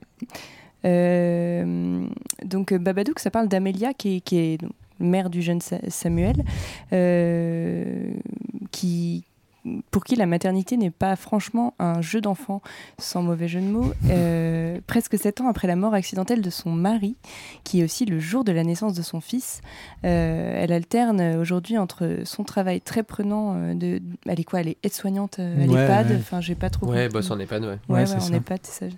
Et son autre travail qui est encore plus prenant, euh, celui d'être mère célibataire. Euh, parce qu'en effet, Samuel, c'est un garçon un brin compliqué. Euh, il est sans cesse en demande d'affection auprès de sa maman, terrifié par des monstres qui hantent ses nuits, et il fabrique des armes pour les tuer. Donc vous comprendrez vite qu'il a du mal à s'adapter en société et qu'il est du coup rejeté par les autres enfants et même par certains adultes. Par contre, il est hyper ingénieux. hein. À Ouais. 6 ans, Ouais. euh, il fait des catapultes Ouais, incroyables. Oui, ouais, c'est incroyable. Déjà un CAP. hein, ouais. bon, est déjà très dangereux et c'est déjà très inquiétant, mais il fait de vraies armes, euh, voilà. Euh, la situation s'aggrave quand l'histoire, avant d'aller dormir, devient un cauchemar éveillé. le Babadook est là. Tintintin. Donc euh, Thomas, Manon, Raphaël, je ne sais pas si celui-là vous l'avez dans votre bibliothèque, mais je vous le déconseille parce que you can't get rid of the Babadook. Vous ne vous débarrasserez jamais de Mr. Babadook. Dans son premier long métrage en presque huis clos, Jennifer Kent nous parle du drame familial par le prisme du monstre dans le placard. Elle a fait, comme je vous disais, Monster 9 ans avant, un cours qui lui a inspiré The Babadook. Euh, donc c'est un thème qui est important pour elle, on, on l'aura vite compris.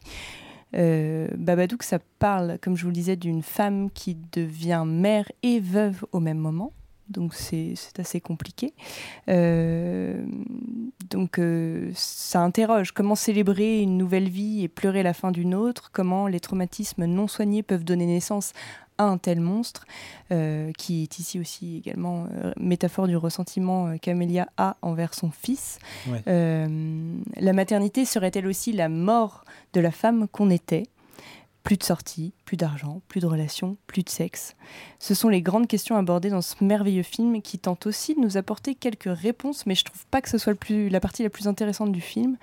Euh, voilà, il y a une phrase que j'adore qui est dans le bouquin The Babadook. Euh, the more you deny, the stronger I get. Plus tu seras dans le déni, plus je serai présent. Euh, le Babadook, c'est la perte, la mort qui n'accepte pas d'être ignorée, qui vient toquer à la porte pour rappeler que le déni, ça fonctionne pas indéfiniment, hélas. Et en prenant l'apparence du monstre que tous les enfants ont vu à un moment dans leur vie, y compris vous, tous autour de cette table, euh, le Babadook vient aussi rappeler aux adultes d'accueillir leur, leur souffrance pour avancer à peu près correctement dans la vie. C'est pour moi un des plus grands films du genre de enfin moi de ce que j'ai vu. Après je j'ai pas tout vu mais voilà c'est pour moi c'est un film incroyable qui renoue avec vraiment les fondamentaux du cinéma horrifique. Euh, il est absolument glaçant. Euh, si vous m'avez écouté euh, dans l'horreur du dimanche j'aime les films un peu bourrins. Là il est bourrin parce qu'il nous donne ce qu'on a envie de ce qu'on a envie d'avoir mais mais il est hyper intelligent et palier par palier, sans jamais faire rire par euh, des potentielles maladresses scénaristiques ou esthétiques. Euh, il, il est hyper généreux. quoi. J'adore dire généreux. Dans tous les épisodes, je dis que ce film est généreux. J'ai un problème avec ce mot. Mais c'est vrai que ça l'est. Euh, voilà. Ouais, par contre, ce que tu dis, c'est vrai, c'est parce que ça m'arrive très très très souvent de rigoler à cause Ouais. d'un film d'horreur. Et je pense Ah que ouais. j'extériorise beaucoup. Dans Babadook, j'ai été incapable de rire à aucun moment du bah film. non, t'es assis euh, dans ta chaise bien droit, t'es en mode ok, d'accord. Terrible. Il était au fond du canapé, caché sous un coussin. Ah ouais, à la fin, j'en pouvais plus, j'étais là avec mon meilleur plaid. Non, mais ouais, ouais, c'est c'est l'effet que, que fait ce film. Et, et voilà, si, si je peux parler un peu de l'image, euh, moi je la trouve très très belle. C'est une image euh, froide qui fait. euh, Enfin, Jennifer Kent, elle est un peu inspirée de Méliès et compagnie. donc euh, il y, a, il y a un truc un peu noir et blanc qui est, qui est- qui est tout le temps présent. Euh, les sons sont hyper importants pour elle aussi. Euh, moi j'adore l'ambiance sonore de ce film. Ouais. Il y en a beaucoup et en même temps c'est assez assez enfin c'est assez un- assez subtil assez enfin il y en a pas enfin il y en a pas trop enfin je moi j'aime beaucoup tous les bruitages euh, qui sont tous plus terrifiants que les uns, les uns que les autres knock, Et, knock, knock. euh, ouais, ouais ouais et puis le coup de téléphone avec Ouais, la voix du monstre. euh, ah, je peux, je peux- c'est moi qui fais le bruitage, donc Ouais, c'est toi. je peux le refaire. Euh, voilà. Et puis il y a aussi euh, tous les codes classiques de la, de la maison hantée en fait qu'on retrouve dans, dans le cinéma euh, américain. Euh, D'ailleurs, je vous l'ai pas dit, mais en fait c'est un film. euh, Jennifer Kent, elle est, elle est australienne et c'est un film euh, produit par l'Australie et le Canada. Euh, je sais pas si c'est très important, mais c'est pas un film américain. Non, mais à l'accent, on l'entend. C'est important à noter. Et euh, voilà, moi, la maison hantée, euh, c'est un thème dont je raffole. Euh, là, je trouve qu'il est hyper intelligemment abordé. Et, euh, et voilà, et en fait, il y a plein de. Il y a plein d'interprétations derrière ce que représente le Babadook. Moi, là, je viens de vous donner la mienne, mais en fait, euh, il y en a, y en a, y en a plein de différentes. Euh, le deuil, la maternité, la maladie mentale. Euh, voilà, le, le Babadook, c'est- le monstre ici dans l'histoire qui, qui permet à une mère et à son enfant de, de, de, re- de repartir sur des scènes à peu près, sur des bases à peu près saines, sur des scènes à peu près basses, n'importe quoi. Et, et voilà. Et après la fin du film, je crois qu'elle a fait un peu. euh, elle a divisé certains. Euh, je vais pas vous spoiler, mais on l'a tous vu à cette table, donc on peut en, en parler. Moi, je trouve pas que ce soit le plus intéressant du film. Non. Euh, Non. euh, voilà, je sais pas trop ce que ça veut dire, à part que le, le traumatisme, il faut. Voilà ce que je disais. Enfin, pour moi, Apprendre il à faut- vivre avec. il faut apprendre à vivre avec, et de toute façon, il, il disparaît pas. Donc, euh, autant éviter de, de, de le repousser et, et lui donner des des, vers de terre. des vers de terre, des petites croquettes ou de la pâtée. Un peu, voilà. et il est content et tout va bien. Ça me fait penser à mon chat, du coup. Je Moi, ça me fait penser à Léo, il suçait des vers de terre enfant. Non Ouais. Ok, Léo, c'est dans le prochain épisode. Ouais, tu n'as pas besoin de choisir de film pour le prochain. Tu racontes ça Donc voilà, je sais pas ce que vous en avez pensé. Je pense que c'est un film connu et que vous l'aviez tous déjà vu avant cet épisode, non? Ouais. Euh, Oui, oui, oui, oui. Est-ce qu'on avait envie de le revoir? Pas trop. Ouais, j'avais peur. mais pas parce qu'on n'a pas apprécié le film, mais plus parce que l'enfant est terrible dans ce film. Les cris que vous avez entendus là, bah, c'est... il y en a beaucoup dans le film. Et, euh, et l'ambiance est angoissante, et t'es pas bien tout du long. Tu sais que quelque chose va arriver, parce qu'il y a tous les codes qui te disent ça va arriver, mais tu te chies quand même dessus. et c'est, en vrai, c'est très réussi pour ça. Moi, j'ai bien aimé le fait que ce soit un film de maison hantée, mais euh, qui, euh, enfin, qui essaye de, de, de- de faire un petit pas de côté. C'est pas réellement la maison qui est hantée, c'est ce livre qui est dans cette maison. Est-ce que si ce livre était dans une autre maison, un livre pour enfants en plus, qui aurait pu être un Mm. livre du grimoire de Raphaël, euh, est-ce que si ce livre était dans une autre maison, il aurait aussi hanté cette maison? J'avoue que je me pose un peu la question. Et si j'ai un jour il y a un Babadook 2 parce que juste le livre a bougé, mais- Ouais. alors, je sais pas si je le verrai avec grand plaisir, mais en tout cas, il y a peut-être un, un lore à développer. Quoi. ouais, Oh Mais c'est vrai que j'ai pas précisé, mais le, le- tu fais bien de le dire, Thomas, mais euh, c'est c'est tout l'intérêt du film. C'est c'est- c'est, euh, Sam qui trouve un livre dans sa bibliothèque à un moment, quand même. Qui, Qui est The. Babadook. Ouais. Qui est là, on ne sait pas d'où il vient. Et. La mère même a l'air étonnée qu'il soit Oui, là, je crois. Si... Ouais. Ouais. Ah on sait Bah pas trop mais tu l'as trouvé où? Il lui dit, bah, sur l'étagère. Mystère. Ok. Il aurait pu y avoir que le livre, j'aurais eu peur quand même, je crois. Ouais. bah, il est horrible ce livre. Ah Il est, oui. horrible. Il est en vente sur eBay. Très Pour de cher. vrai Ouais, je ne sais pas si c'est les- celui original, l'accessoire original du film, mais, mais voilà. Et pour les scènes avec. euh, juste, j'avais une petite anecdote de tournage que je trouvais vachement cool parce Mhm. que vous, vous êtes très agacé par cet enfant, Noah Wiseman. J'espère que tu vas bien, Noah Wiseman. euh, qui, quand même, a des scènes assez traumatisantes, notamment une scène où ça. Bon, il y a plusieurs scènes, mais il y a une scène où sa mère lui dit euh, mange de la merde si t'as Mhm. faim. Euh, mais il y a une autre scène où elle est, euh, elle est très grande. Il y a un effet un peu, il y a de déformation de, de, de, de l'optique de la caméra où elle, elle grandit en fait, et puis elle, elle vole à moitié. Elle est un peu en lévitation devant lui. Et c'est quand elle est très très possédée par le Babadook. Et lui, il lui répond, il dit mais maman, je veux juste que tu sois heureuse, t'inquiète. Elle lui dit des horreurs. Et en fait, toutes ces scènes-là, donc qui sont euh, qui est un chant contre chant, euh, ont été tournées à chaque fois avec euh, le petit Noah. Il avait la réalisatrice et l'actrice en face de lui qui, lui, qui le provoquaient et qui, pour l'énerver, ne lui ont pas euh, donné les répliques que vous voyez dans le film, mais qui lui ont parlé des Legos, de ses Legos à lui, qu'elle massacrait, qu'elle jetait dans le sable et qu'elle, euh, sur si lesquels elle marchait. Et ça l'a super énervé. Je sais pas si c'est pas pire. hein. Ouais, Et, euh, et en fait, le môme, il s'est déchaîné, quoi. Et euh, voilà. Et, euh, et je trouvais que cette anecdote était assez chouette. Du coup, voilà, rassurez-vous, le- l'enfant n'a pas vraiment dû jouer face à quelqu'un qui lui, Qui qui lui l'insultait. hurlait des, des horreurs. voilà, parce qu'il était très petit et, et on l'a juste provoqué avec ses Legos. Ouais, ok. Moi, je, moi, j'aime bien le film aussi. hein.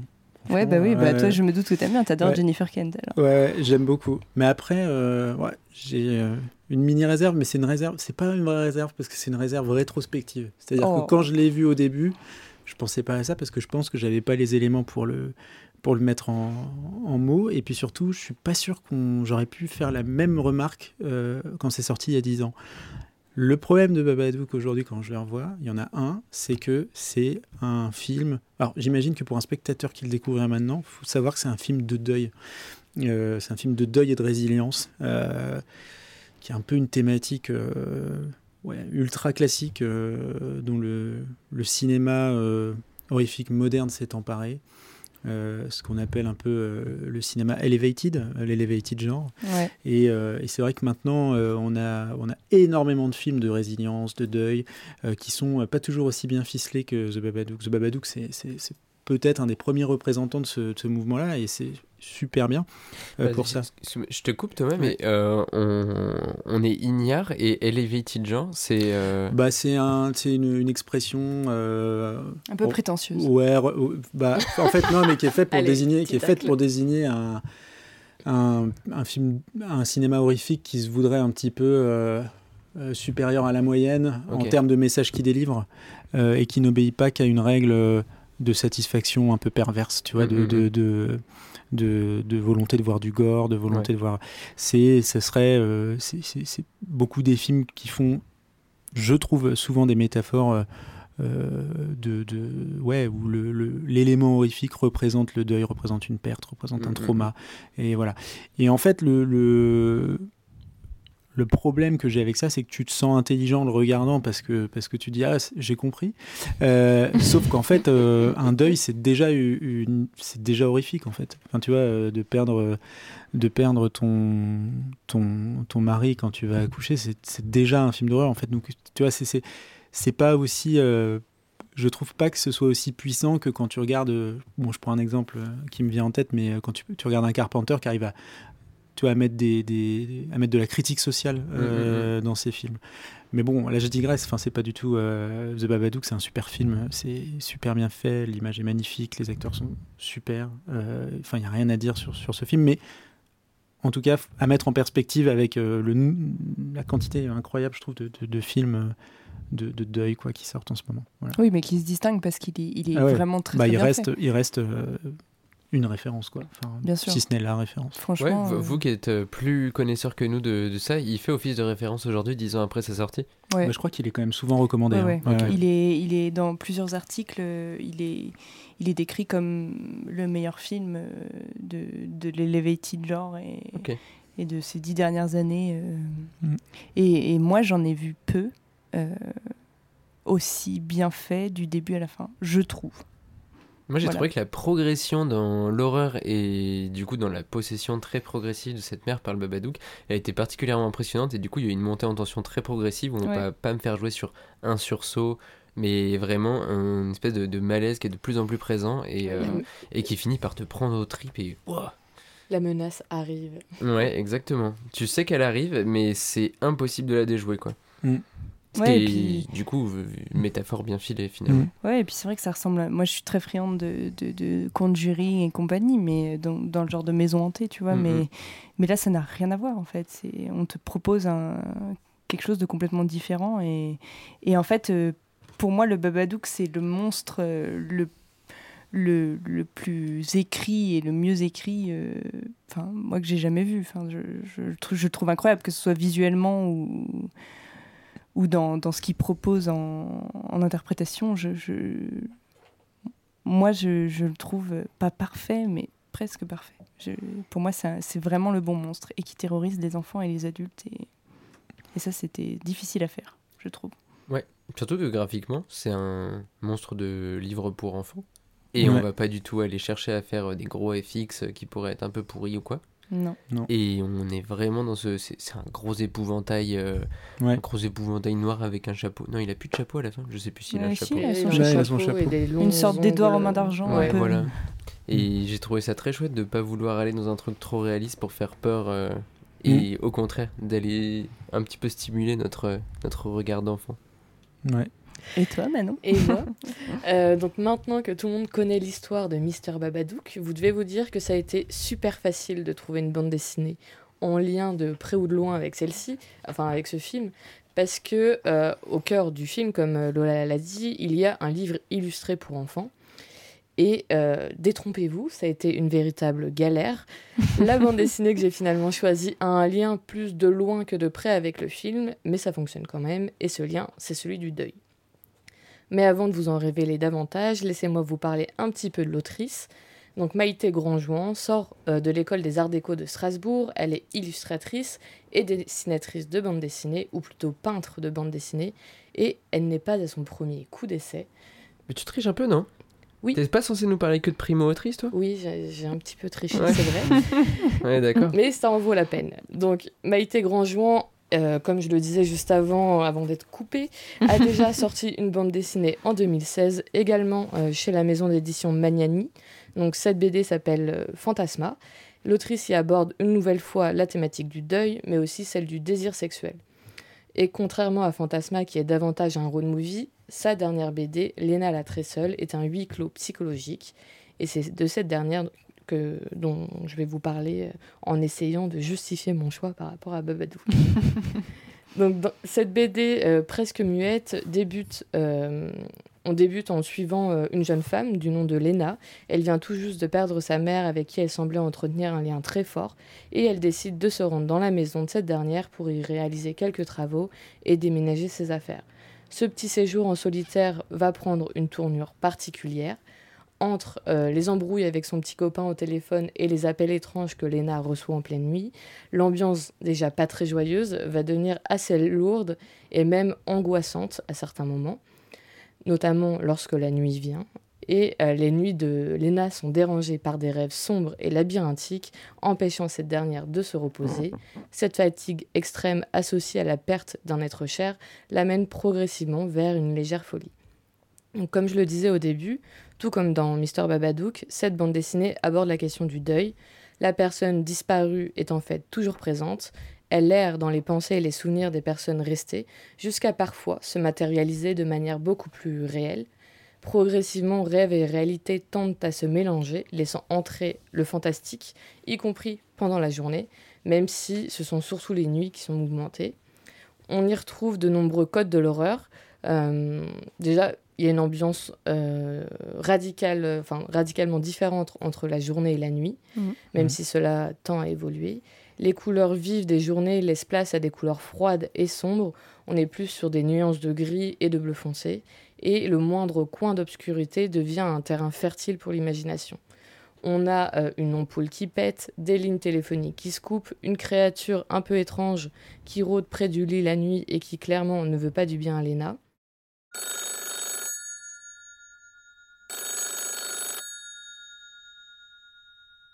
Il y a ces coups de téléphone incessants à répétition avec, euh, qui se matérialisent en fait par des onomatopées euh, qui occupent une bonne partie de la case et ce qui rend l'atmosphère de plus en plus pesant. Et finalement, page après page, il y a un peu un sentiment d'oppression qui se développe et qui s'installe dans la tête du lecteur. L'ambiance est de plus en plus étrange.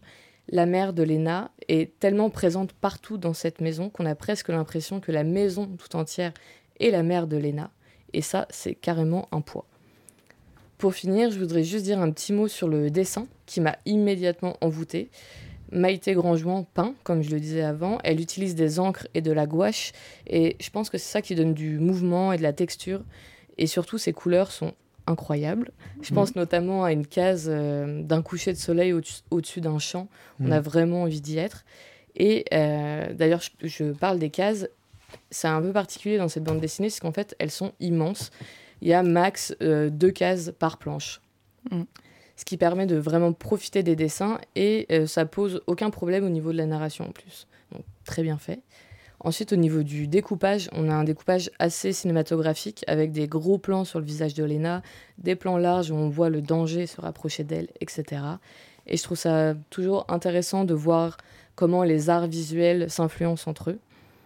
Enfin, je termine juste pour parler encore de son dessin et notamment de son travail sur les lumières et les ombres, notamment sur le visage de, Lena, surtout la nuit, qui sont, je trouve, très réussis. Ça permet de donner davantage de relief et d'émotion à son personnage, qui peut être un peu lisse euh, du fait de l'utilisation de la peinture. Donc, graphiquement, une énorme claque. Et enfin, même si sur la forme, Mr. Babadook et Lena la très seule ont une histoire assez différente, je trouve qu'elles se rejoignent dans leur traitement de la thématique du deuil, mais aussi dans leur utilisation de certains codes horrifiques. Ok. complètement. Voilà.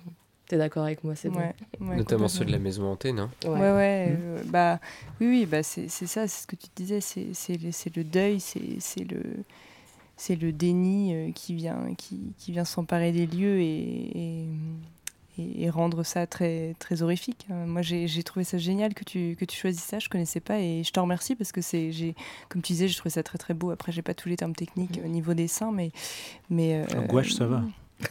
Non, je sais pas ce que c'est la gouache. Moi, j'ai jamais entendu. Moi, je connais crayon à papier. tout.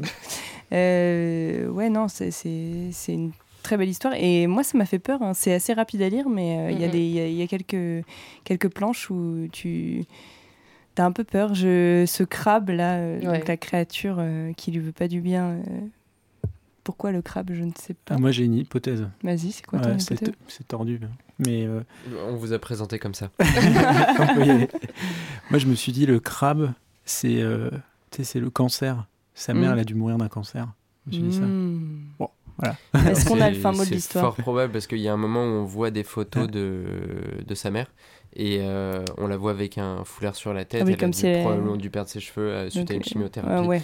Euh, Je pense Ah. qu'on Mm. surinterprète euh, pas trop par rapport aux photos qui sont montrées dans, Je l'avais dans plus vu en mode. Parce que le crabe, c'est lui qui va couper un peu les lignes téléphoniques, etc.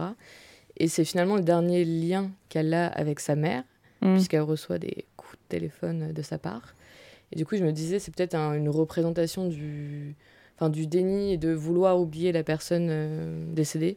Hmm. Et euh, qui te force du coup à. Je sais pas comment finir C'est cette pas, phrase. tant, c'est pas tant, la- c'est pas tant vouloir l'oublier, mais c'est couper ce, couper ce lien. Ouais, couper ce lien avec sa, sa mère, avec qui elle a été extrêmement proche. Donc, Mm, euh, mm. Un lien qui pourra exister d'une autre euh, manière Mm, aussi. euh, C'est, enfin, c'est pas expliqué. Il y a rien d'explicite dans cette bande Non. dessinée. Il y a Non. très peu de. Enfin, elle est presque muette, comme je le Ouais, disais. ouais, donc, c'est euh, mutique, ouais. Ah non, c'est- c'est c'est vachement beau. Moi, ça m'a fait penser un peu à dans, dans les décors. Mister plus, Babadook. euh, Ah, vous allez pas me croire, vous allez pas me croire, mais non, ça me fait penser un peu à, à Men, dont Léo ici a, a parlé, dans, dans, dans, la, dans, dans la forme en fait, dans, dans cette oui. maison où on se retrouve un peu. Bon, là, c'est différent. Elle vient dans une maison qu'elle connaît puisque c'est la maison de sa mère. Euh, Donc, Men, film d'Alex Garland, qui est Voilà. sorti euh, il y a un an euh, il y a un peu ce truc de, de venir faire un deuil aussi. euh, et ça nous rattrape. En fait, on vient s'isoler euh, pour. Bon, après, là, Léna, c'est différent. Elle vient faire des, des travaux euh, dans la maison, mais, euh, mais je pense qu'elle vient aussi euh, s'isoler, puisqu'on comprend qu'elle a son. Son, Son son, copain, son copain euh. qui, qui, qui l'attend, qui n'a pas compris pourquoi elle était partie comme ça. Euh, voilà, je trouve que. Non, moi, j'ai j'ai beaucoup. Enfin, je... moi, je, je vois complètement le lien avec Babadook. hein. Ouais. C'est- Il est assez évident. hein. C'est. Bah, puis il y a aussi le truc de, de la maison, euh, de la déliquescence de la Mm, maison ouais. euh, à mesure qu'elle se confronte Mm. euh, Voilà, c'est vrai, parce que dans Babadook, on vrai a, bail. les, Quoi. on a les cafards qui arrivent, euh, le alors, trou dans le mur. de- Dans le mur, trou dans ouais. le mur, elle est présente aussi. Exactement, même, hein. exactement. Ouais, ouais. On a la même scène. On a la même scène de tout qui, de tout qui s'effondre, en fait. euh. Et je pense que c'est une bande dessinée qui est particulièrement maline à faire lire à des amateurs de cinéma parce qu'il y a des plans qui sont hyper cinématographiques et Mm. il y a un moment où il y a un gros plan, enfin il y a plusieurs gros yeux plans juste sur ses yeux ouais. euh, qui sont, enfin c'est un plan resserré, juste son nez, ses Ouais. yeux et écarquillés avec les jeux de lumière dont tu parlais et mais c'est parfait, Ouais. ça pourrait grave être un plan de cinoche. Moi j'aurais. Les, les, les passages oniriques, euh, quand elle rêve, là, Mm, mm. où il y a le, le message, euh, qu'on lui- c'est- c'est incroyable ouais. ça. Oui, parce que les couleurs sont très sombres et t'as ce diable ou ce crabe Mm. rouge pétant et vraiment ça brille dans la nuit, c'est incroyable visuellement. Mais par contre, je pense pas que ça provoque le même effet chez le lecteur qu'un Babadook. Si on l'avait pas mis en relation avec Babadook, je suis pas sûr que je l'aurais lu en me disant que c'est une bande dessinée qui m'a qui m'a fait peur. Elle est plus introspective. Euh, avec les questionnements que, que tu as soulevés qui, peut, qui sont du coup des liens directs avec le Babadook. Mais par contre, est-ce qu'elle m'a vraiment euh, fait euh, flipper autant que Babadook? Il n'y a pas cette même notion de, de stress et, et comment Marlène, qui était venue dans la saison précédente, avait lu aussi et nous avait dit Oh bah non, mais c'est pas du tout une bande dessinée horrifique. Après l'avoir lu, nous, on a vu le lien clair Oui. avec Babadook. En réalité, c'est pas forcément comme ça que je pense que tu le, le- le ressens à la première lecture si tu ne réfléchis pas à, à l'horreur euh, derrière. Tu vois ce que je veux dire? Après les passages de nuit, je les Oui, il y, a trouve quand assez même, il y a quand même angoissants, que hein. des, il y a quand même beaucoup de codes empruntés au, au cinéma horrifique, enfin, en tout cas à l'horreur. Bah, le drink qui te réveille la Bah nuit, oui. Ouais. euh, Ouais. C'est euh, c'est un grand Les classique. ampoules qui pètent. Les ampoules qui pètent aussi, c'est vrai. même c'est- la scène où elle fait un trou dans le mur pour euh, réparer l'électricité. Oui, tous ces Mm, câbles, on ne sait pas où est-ce qu'ils mènent, franchement. c'est vrai que c'est un peu l'angoisse, il y a un truc un peu, je sais plus comment ça s'appelle, mais euh, moi j'appelle ça grouillophobe quand ça grouille et ça te fait une phobie. Ah ouais, ouais c'est pas mal. euh, ouais. C'est. Ouais, ouais, c'est pas mal. Je crois que c'est un vrai nom, hein, mais. Bah, sûrement, ouais. Non mais euh, ouais, excellent, excellente découverte. C'est Ouais. euh, magnifique. hein. Ouais, Enfin, très, euh, très, très beau. C'est euh, le plus frustrant, c'est de, C'est qu'elle est courte. c'est qu'elle est courte et c'est de. Mais c'est vrai qu'on a envie de voir la suite. Puis t'as envie d'acheter des, je sais pas, des, d'en faire euh, des, des, des tableaux quoi dans Mm. chaque. ah Bah, elle est illustratrice aussi, donc Ouais. peut-être euh, qu'elle vend. euh, Ouais, c'est magnifique. Enfin, c'est euh, impressionnant. Et j'ai regardé un peu euh, Fantasma. euh, Ouais. je pense que ça me brancherait moins. Mais ça a l'air bien, mais, euh, mais j'ai un peu. Moi, perso, je- je l'ai pas lu, donc je l'ai découvert avec ce euh, bouquin-là. Donc je pourrais pas euh, en dire Ouais, non. Fantasma, je l'avais feuilleté, je l'ai Ouais. jamais lu en entier non plus. Je pourrais pas dire quoi que ce soit de constructif dessus, à part que ça avait l'air très joli. Mais, euh, mais, mais par contre, il y a un autre truc, c'est les... sur le découpage, tu disais que c'était deux cases maximum. Euh, pour vraiment être relou, je crois que c'est quatre maximum. Ouais, Mais, euh, mais par contre, il y a aussi des, des, des pleines pages et des doubles planches, euh, un petit peu comme Burns, pour essayer d'aller rythmer un peu ta lecture, qui est très rapide, parce que vous l'avez dit, il n'y a pas beaucoup d'écriture. Mm. Et, euh, et encore une fois, on arrive à ralentir avec juste une image et pas un surplus de texte qui pourrait être un, Ouais. un, un réflexe un peu euh, d'écriture. J'écris beaucoup, il va passer longtemps sur la page, il va s'attarder du coup dessus. Là, c'est pas le cas, au contraire, économie de mots, mais puissance des émotions. Elle a réussi à bien trouver, euh, comment dire, son, son, son équilibre. quoi. C'est une équation qui est réussie, je trouve. Ouais, carrément. Vas-y, conclue. Bah, c'est fini. Non. J'ai rien pour. euh, Bah, t'es pas super contente qu'on ait aimé cette bande dessinée, nous avoir Si, fait je découvrir suis trop contente, euh, que vous ayez- euh. Au début, j'avoue, j'avais un peu d'appréhension parce que je l'avais pas lu.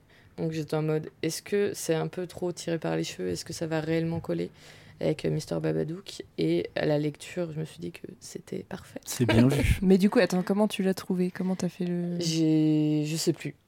Mais c'est comme ça, quand on est spécialiste des BD, ils voient comme ça. Ils regardent un film, ils disent Ouais, ça, ça me Non, fait en penser. plus, c'était une bande dessinée que j'avais vue passer à sa sortie, que je n'avais pas lue. Ouais. Et euh, donc, je suis contente de l'avoir découverte plus tard, en fait. Mm, mm, Parce ouais, que, carrément. incroyable. euh, Ça rentrait parfaitement dans la programmation du jour. En plus, on dirait qu'il y a une ligne éditoriale travaillée trois semaines à l'avance. Et non, en réalité, c'est trois jours à l'avance. c'est parfait. Ne Non, dévoile et- pas nos secrets. Et il n'y avait pas d'enfants euh, qui criaient. Donc euh, Ouais. merci. merci de nous avoir. On Merci, aurait pu trouver des. BD avec des enfants qui crient.